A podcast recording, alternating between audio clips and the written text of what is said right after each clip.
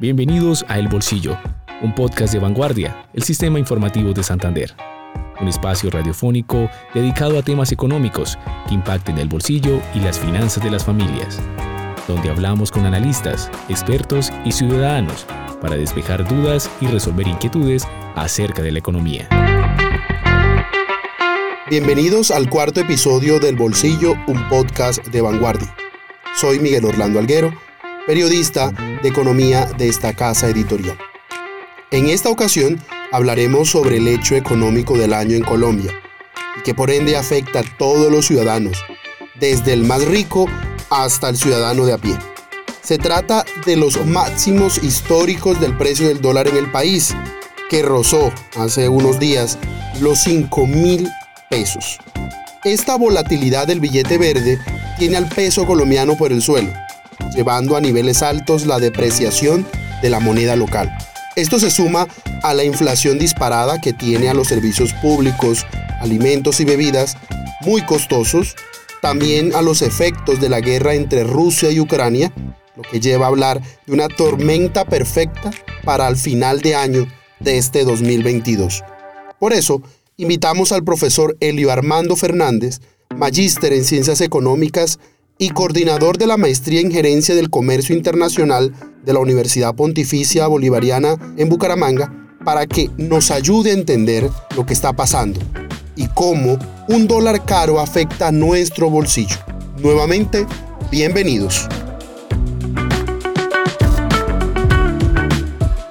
En esta ocasión, en el cuarto episodio de el podcast El Bolsillo de Vanguardia, Vamos a hablar sobre el tema del el momento, la coyuntura económica actual y es qué está pasando con el precio del dólar en Colombia, qué está pasando con la devaluación del peso colombiano y por qué el dólar se ha fortalecido frente pues, a la mayoría de las monedas del mundo, en especial frente a la mayoría de las monedas emergentes. Entre ellos está Colombia con su peso.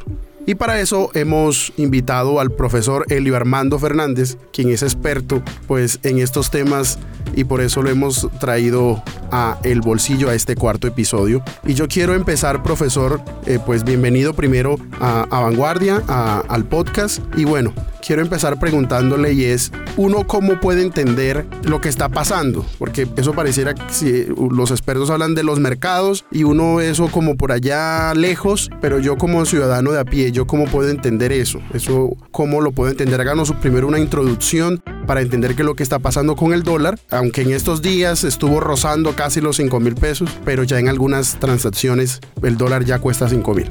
Bueno, muy buenos días. Primero que todo, Miguel, muchísimas gracias por, por esta oportunidad. Me place mucho acompañarlo en este espacio.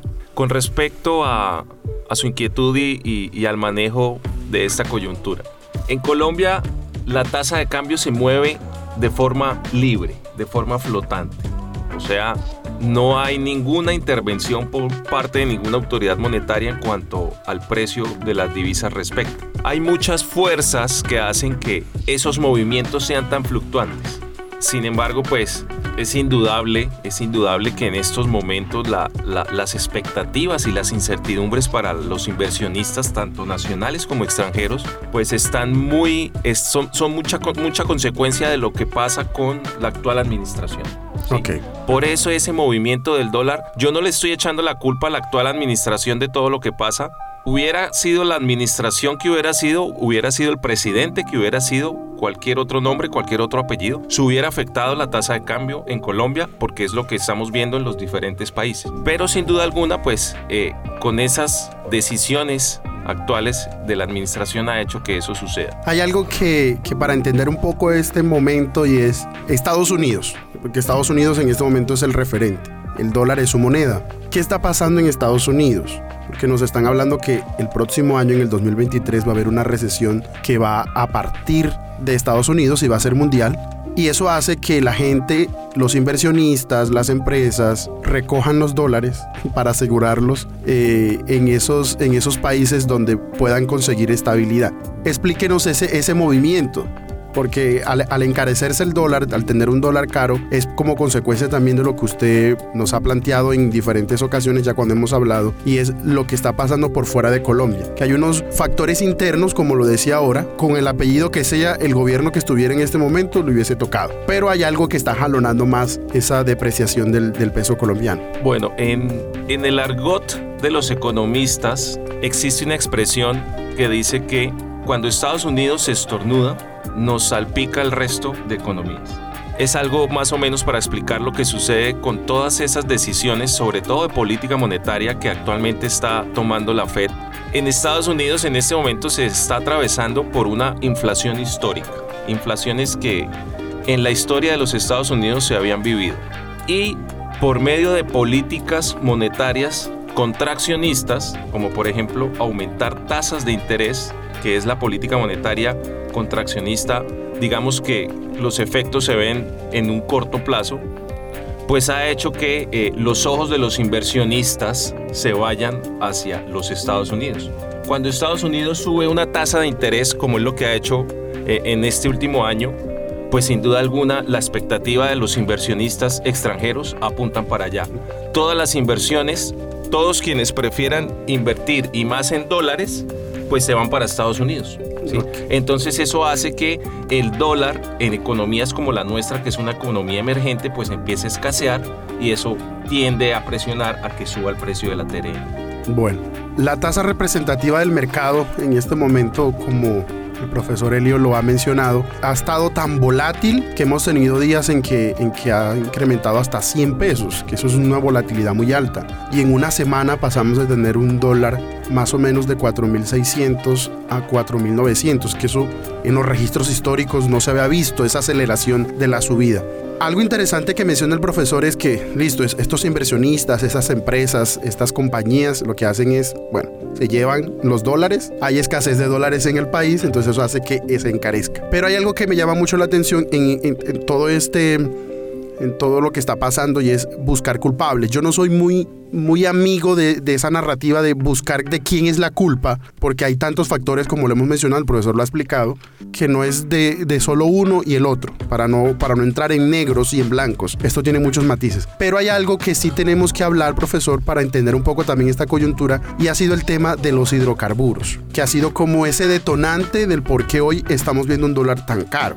Y pongo el contexto para que ahorita el profesor nos, nos explique un poco mejor, y es el gobierno en este gobierno ha tenido una postura muy radical, muy, una postura muy acérrima, y es no más contratos a futuro de exploración y extracción de hidrocarburos y mineros energéticos. Eso de entrada ha ahuyentado ya proyectos futuros pero también eh, ha habido también eh, la postura también del, del, presidente Petro frente a algunas contradicciones dentro de su gobierno, los que dicen los ministros, bueno, toda esta radicalidad del gobierno de una economía descarbonizada de poder acelerar una transición energética, como él lo ha llamado, pero no ha sido claro este plan. Todas esas esos factores ha llevado a que, pues como lo, ha dicho el profesor, muchos inversionistas y empresas y compañías se lleven los dólares de acá. ¿Eso qué tanto ha causado que hoy tengamos también un dólar así, un dólar tan alto? Bueno, Miguel, yo comparto también mucho su posición y, la verdad no soy de, buscar culpables. Y lo, lo, primero que sí quisiera dejar muy claro en esta en este espacio de hoy es que eh, yo no soy de ningún matiz político, yo no soy seguidor de ningún nombre, de ninguna dirección, de ningún color. No, nunca, nunca me he lucrado de la política hasta lo que llevo de mi vida profesional. Entonces, mal haría yo en, en hacer comentarios a favor o en contra de alguno de otro. Yo doy mi punto de vista como economista que soy. Con respecto al sector de los hidrocarburos, yo, yo suelo explicarlo de la siguiente forma. Cuando una empresa anuncia públicamente, le anuncia al mundo, le anuncia a todos sus clientes que en los próximos meses, en los próximos años, va a dejar de vender, va a dejar de producir lo que toda la había hecho. Por ejemplo, Vanguardia va a decir, a partir de 2023 vamos a dejar de eh, vender, de producir información en redes, escrita, impresa, en fin. ¿Qué va a pasar? Pues eso va a generar un impacto y una expectativa que no es el mejor escenario en los demás clientes y van a decir, bueno, si esta empresa va a dejar de producir lo que toda la vida ha producido y que eso genera más del 60% de los ingresos de esa economía. ¿Qué va a pasar? Pues yo como cliente de esa empresa, pues me voy a buscar otro cliente. Yo me voy a buscar otro cliente, yo voy a, a buscar quien me venda lo que antes me vendía Vanguardia. Eso es lo que está pasando en este momento con todas esas eh, afirmaciones y con todas esas propuestas que tienen desde el Ministerio de Minas y Energía con respecto a, a, dejar de explorar con respecto al petróleo, con respecto al gas. Ayer, ayer encontraron en Córdoba una mina de gas natural que si se empieza la explotación de ese gas, se pueden eh, tener reservas por lo menos para 5 o 7 años. ¿sí? Mientras algunos países están sufriendo por ese déficit de gas, Inglaterra, por ejemplo, Inglaterra en estos momentos está en una posición que o su gente ahorita que llegue eh, el invierno se muere de hambre o se muere de frío, porque no tienen para las dos cosas.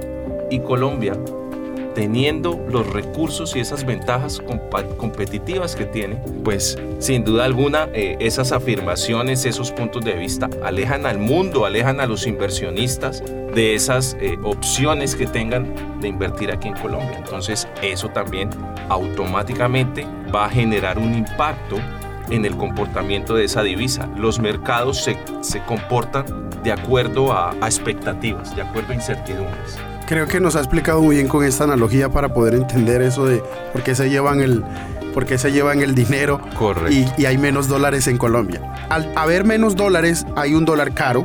Eso es como la, creo que en la economía eso se llama la, la demanda y oferta. Eso nos explica mucho por qué hay cosas que se ponen caras y después bajan de precio. Bueno, eso es otro tema. Pero yo sí quiero que hoy nos explique, profesor, para todos los que escuchan eh, este podcast, El Bolsillo, y, y es para entender eso ¿A mí qué? Porque esa es la pregunta, porque pareciera que eso del dólar es por allá lejos, eso es por allá en, el mundo, eso es para los ricos, o eso es para las empresas, o eso es para el gobierno, pero a mí como ciudadano de a pie, que me levanto todos los días, que voy a mi trabajo, que hago mercado, que pago servicios, que compro ropa, que compro algún electrodoméstico, bueno, que tengo mi vida, que salgo a rumbear, que salgo con mis amigos a comer, eso, eso a mí cómo me afecta primero, partiendo de, de, esa, de esa realidad, eso, ¿cómo me afecta a mí un dólar caro? Yo cómo lo puedo ver en el día a día. De pronto hoy, hoy no lo, no lo voy a sentir, que yo me levante y diga, ay, es que hoy me cuesta más esto, no. Pero sí dentro de pocas semanas, dentro de pocos meses, ya empe empezaremos a ver esas consecuencias. Bueno, Miguel, mmm, ¿usted tiene hijos? No. No, bueno, yo tengo una hija de cuatro años. A ella le encantan las manzanas, le encantan las uvas, le encantan las peras. Sí, le encantan las ciruelas. Y adivine de dónde vienen esos productos. De afuera. Esos productos vienen de afuera. Vienen de afuera. Entonces, esa lonchera que hace seis meses yo le daba a mi hija, hoy me está saliendo un 20, un 30% más caro. Adicionalmente, las personas que pensaban viajar en estos momentos, sí, ahorita en vacaciones, los que querían viajar a conocer a Mickey Mouse, pues les va a salir muchísimo más caro ir a conocer a Mickey Mouse. Si bien compraron sus tiquetes en marzo, en abril, listo, excelente. Tienen ahí un margen de ahorro importante, se ganaron la tasa de cambio en ese momento. Pero ahorita que lleguen a los Estados Unidos y que tengan que ir ahorita a comprar dólares, si los encuentran, pues ahí se van a afectar, les van a salir más caros los alquileres. Ese perro caliente que valía un dólar en junio, que el dólar estaba a menos de 4 mil, pues hoy ese perro caliente le va a salir en 5 mil pesos, ¿sí? Las personas que estaban ahorrando para comprar una moto, esas motos son importadas en su mayoría. En el sector automotriz, por ejemplo, si bien en Colombia se ensamblan muchas marcas de carros, Nissan, Renault, entonces esas autopartes vienen de afuera. O los celulares, los computadores. Celulares, computadores, todo lo que tenga que ver con tecnología. Ahorita, eh, de pronto el impacto no se va a ver tanto ahorita mm, en estos próximos días, pero por ejemplo ahorita en diciembre, y es sí. que nos, nos cogió preciso en esta época. Si bien usted hizo la importación en junio, sí cuando usted pagó la importación en, con una tasa de cambio diferente, cuando llegue esa mercancía a Colombia, todos esos gastos en los que usted tiene que incurrir, por ejemplo, para la nacionalización, pago de impuestos, de aranceles, de fletes, etcétera, los tiene que pagar al cambio de hoy. Entonces, eso va a afectar en últimas el precio de esos bienes. Entonces, profesor, ningún ciudadano se va a salvar de este dólar caro en que en este momento está rondando los 5 mil. A todos. Directa o indirectamente. Lo que pasa es que se tiene el mito que, ah, pues yo como hago mercado en la tienda, yo como los paseos los hago a San Gil, los hago a Santa Marta, yo no salgo de Colombia, pues a mí el dólar caro no me interesa, no me afecta. Pues le comento, los combustibles se van a encarecer por ese dólar tan caro porque Colombia no produce gasolina, Colombia tiene petróleo, pero no produce gasolina, la gasolina viene de afuera. Entonces, ese tiquete de avión, ese tiquete que usted compraba para ir a San Gil, para ir a Barichara, pues se va a encarecer. Entonces, sí lo va a afectar.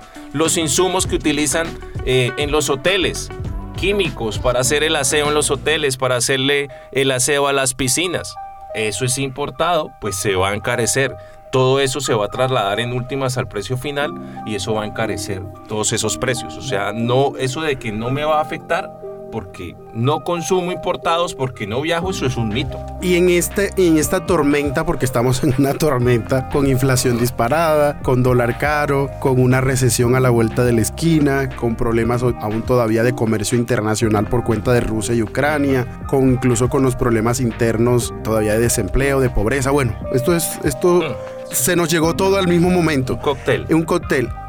¿Hay alguien que gane? Que uno diga, esta gente sí de pronto le vaya bien eh, en este momento en Colombia. ¿Usted qué cree? Bueno, eso, eso es relativo y eso depende de cómo se mire. Sin duda alguna en este momento nominalmente están ganando los exportadores. Nominalmente, porque si yo antes eh, exportaba un dólar y ese dólar me lo pagan a 4 mil, porque a mí me pagan el dólar con la tasa de cambio del momento, pues ahora si yo exporto me van a pagar a 5 mil. Entonces usted dirá, listo, me estoy ganando mil pesos adicionales a lo que me ganaba antes en junio por la misma exportación. Incluso de pronto hasta exportando menos, voy a ver nominalmente más pesos. La pregunta aquí es, de ese producto terminado que usted está exportando a Estados Unidos, a China, a Asia, etcétera, ¿cuánto de ese producto tiene insumos importados? ¿Cuánto? Por ejemplo, en el sector palmicultor, el 60% del costo son fertilizantes. Y esos fertilizantes vienen de afuera. Claro, el sector palmicultor en este momento se está beneficiando de un dólar alto porque les están pagando sus exportaciones más altas. Pero les reitero, parte de ese margen se lo está llevando esa tasa de cambio tan alta porque está necesitando insumos muy altos. ¿Quiénes son los ganadores, ganadores mundiales ganadores sin discusión en este momento, los colombianos que reciben remesas. Sobre eso yo le, iba a preguntar. Santander es una región que recientemente hablamos, habíamos hablado con el profesor sobre eso para el impreso, para el periódico impreso y para la web de, de Vanguardia. Y es que Santander es de los departamentos de la región nororiental, pero incluso de Colombia, que además recibe remesas. Yo con un familiar en, Estados Unidos, en Europa, por ejemplo, que me esté enviando dólares, voy a recibir más, ¿es así? O incluso también quienes viven en Colombia y su trabajo le pagan dólares. ¿Cómo es esos ejemplos? Total, total, sí. O sea, los ganadores son aquellas personas que están haciendo el cambio de ingresos que están generando en dólares, bien sea afuera, bien sea adentro, para cambiarlos y convertirlos a pesos. Ellos son los más favorecidos en este momento. Incluso, incluso Miguel, una cifra. A agosto del 2022, el valor de las remesas en Colombia, solamente las remesas, supera el valor de las exportaciones de café casi en el doble. Más, más del doble. En este momento las eh, a agosto del 2022 las remesas alcanzan un poco más de 8 mil millones de dólares las exportaciones de café a agosto del 2022 no alcanzaron a 3.500 millones de dólares. Entonces, eso es para que vea ese impacto, ese, ese volumen que se está manejando en, en cuanto a remesas. Y si bien, si sacamos un porcentaje de colombianos en el exterior con respecto a, al total que en este momento hay en Colombia, pues nos vamos a dar cuenta que el porcentaje realmente es muy pequeño. O sea, obviamente hay más colombianos en el territorio colombiano que afuera pero el volumen que se mueve en este momento de remesas, porque claro, a ellos les está saliendo mucho más rentable generar ingresos en dólares, mandarlos para acá y cambiarlos a la tasa de cambio del día porque se los cambian a la tasa de cambio del día. Y pues las personas en este momento en Colombia que ganan en dólares, pues están en, están en el paraíso, claro. Profesor, para ir cerrando esta conversación hay algo que me llama mucho la atención y es que nosotros como colombianos nos gusta mucho el futuro, la futurología.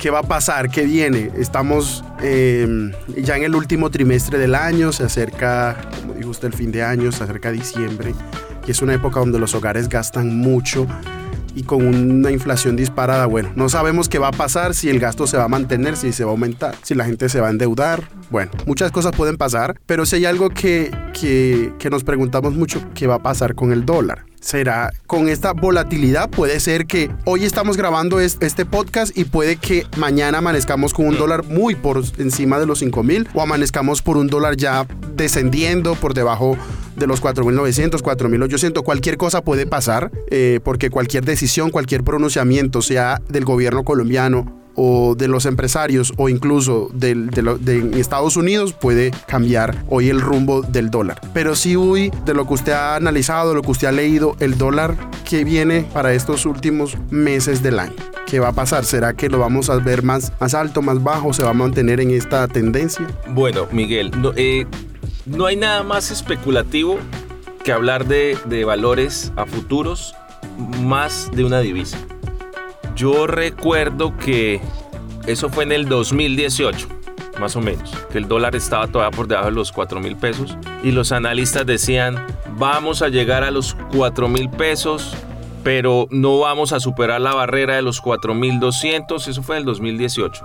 Bien, sí, se demoró, se demoró en que se cumplieran esas, esas afirmaciones, pero eh, esa fluctuación del dólar es muy especulativa Actualmente, actualmente, la devaluación del dólar en estos últimos seis meses ha superado la devaluación histórica en Colombia en los últimos 32 años. Si sacamos un promedio de la devaluación del dólar en los últimos seis meses, es de aproximadamente del 23%.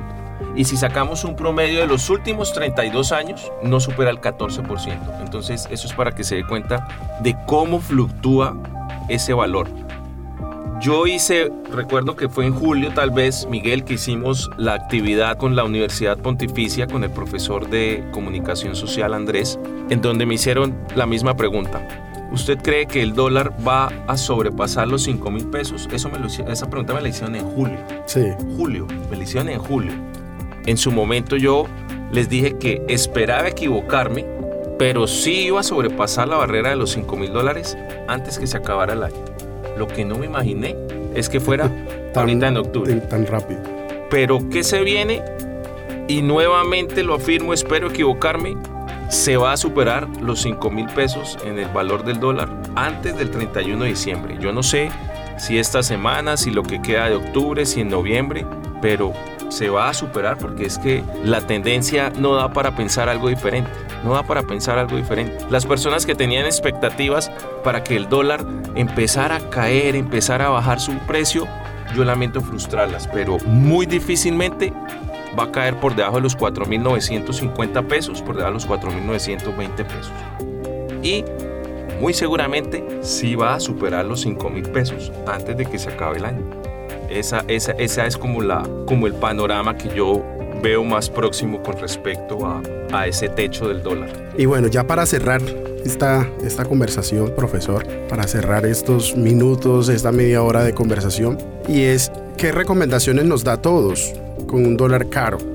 Ya he leído varias veces ahí que nos piden ahorren porque el otro año va a ser muy difícil la, economía mundial y Colombia necesita ahorrar, abaratar costos, buscar la forma en, en que si a mí me gusta comprar muchos productos importados, como usted decía, buscar la forma en que sean más locales, que la afectación no sea tanto. ¿Qué, ¿Qué, recomendaciones nos da, profesor, frente a un dólar caro y frente a lo que se avecina? Bueno, la principal recomendación, ¿no? Porque pues una recomendación está sujeta a que se cumpla o a que no se cumpla, ¿sí? La principal recomendación que cuando me preguntan yo les doy a, las personas, le doy a mis estudiantes, no se endeude en dólares hoy. Evite endeudarse en dólares. Esa, esa es la mejor recomendación. Si usted tiene un viaje programado, pues no sé, hay que, hay que replantearlo porque ese viaje que usted presupuestó a mitad de año le va a salir mucho más caro en diciembre. Si usted quería cambiar su celular por el último celular, le va a salir más caro. ¿sí? Ese vino, Miguel, que usted se tomaba en la cena todas las noches y que podía consumir una botella a la semana, Miguel, le toca reducir el consumo de vino, ya no va a poder tomarse cuatro vinos al mes, sino uno al mes. O esas manzanas, como decía usted. Sí, entonces, exactamente. Entonces, a mi hija ya en lugar de darle manzana, me va a tocar darle piña, por ejemplo toca reemplazar el producto importado por un producto nacional.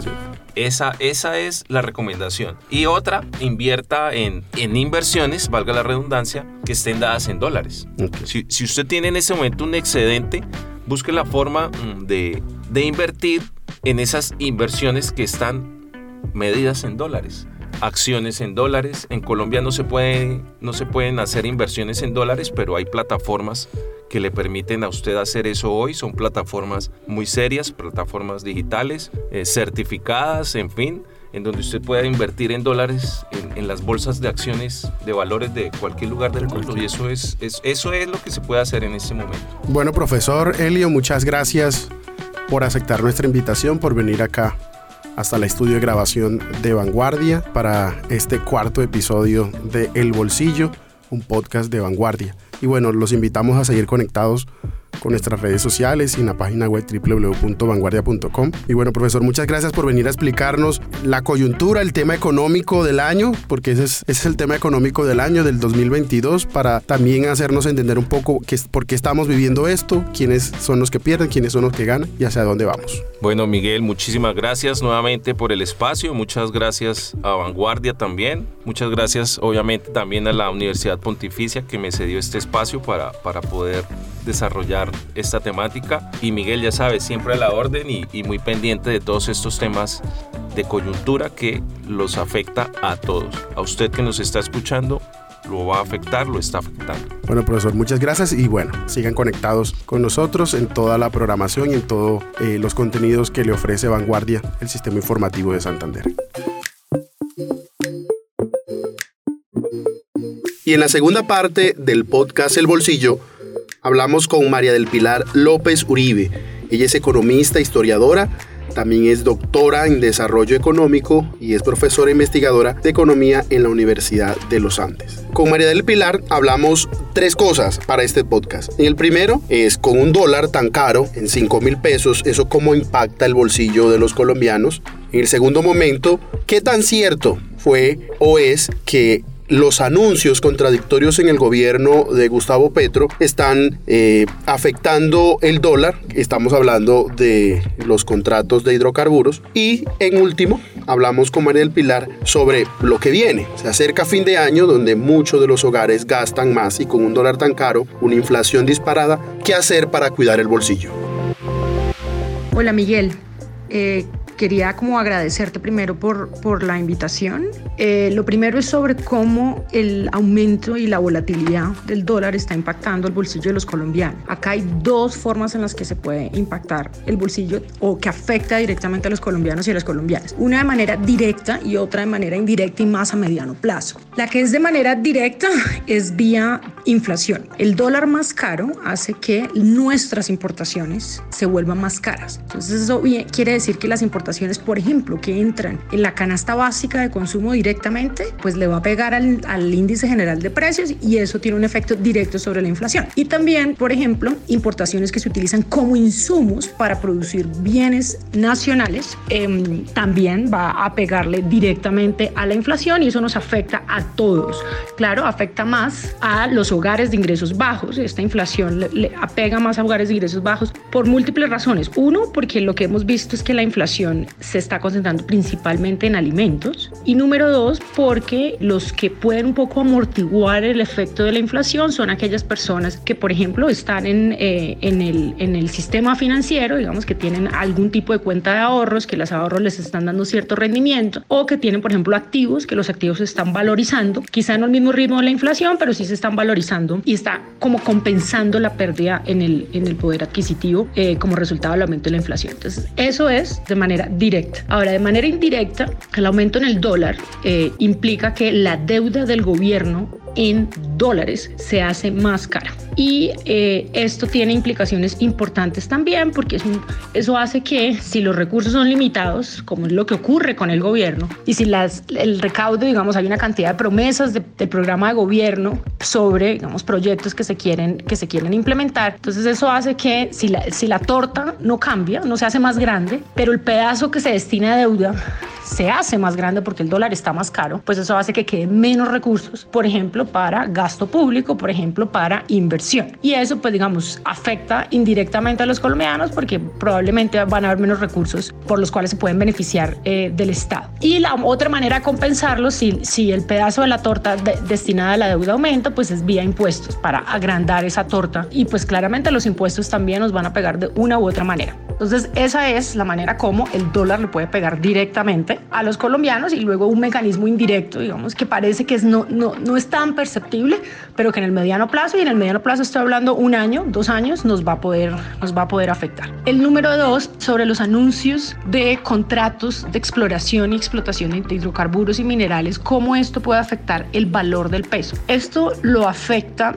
también de distintas maneras pero creo que la más importante es vía expectativas. Si estos, si se suspenden estos contratos, lo que quiere decir es que en un futuro, en un mediano plazo, los ingresos del Estado, bien sea por los impuestos que pagan estos hidrocarburos o bien sea porque la principal empresa de hidrocarburos, un pedazo grande, es el, el principal accionista es el Estado, eso quiere decir que el Estado, el gobierno de turno va a recaudar menos recursos vía explotación de hidrocarburos y minerales. Y esto afecta directamente las finanzas del Estado. Entonces, al pensar en esto, al mandar esa señal, lo que está diciendo es, mire, en un par de años el gobierno va a tener menos recursos y eso implica que la probabilidad de que el gobierno nos pague va a ser, eh, va a ser más baja. Es más probable que el gobierno sencillamente no pague. ¿Eso cómo, cómo nos afecta? Pues, o cómo está afectando el peso. Pues eso está haciendo, uno, que se cierren mercados para, para el gobierno para pedir prestado, para crédito externo. Y número dos, que aquellos que decían prestarle, pues le presten a una tasa más alta. Adicionalmente a eso, eh, hay un pedazo de inversión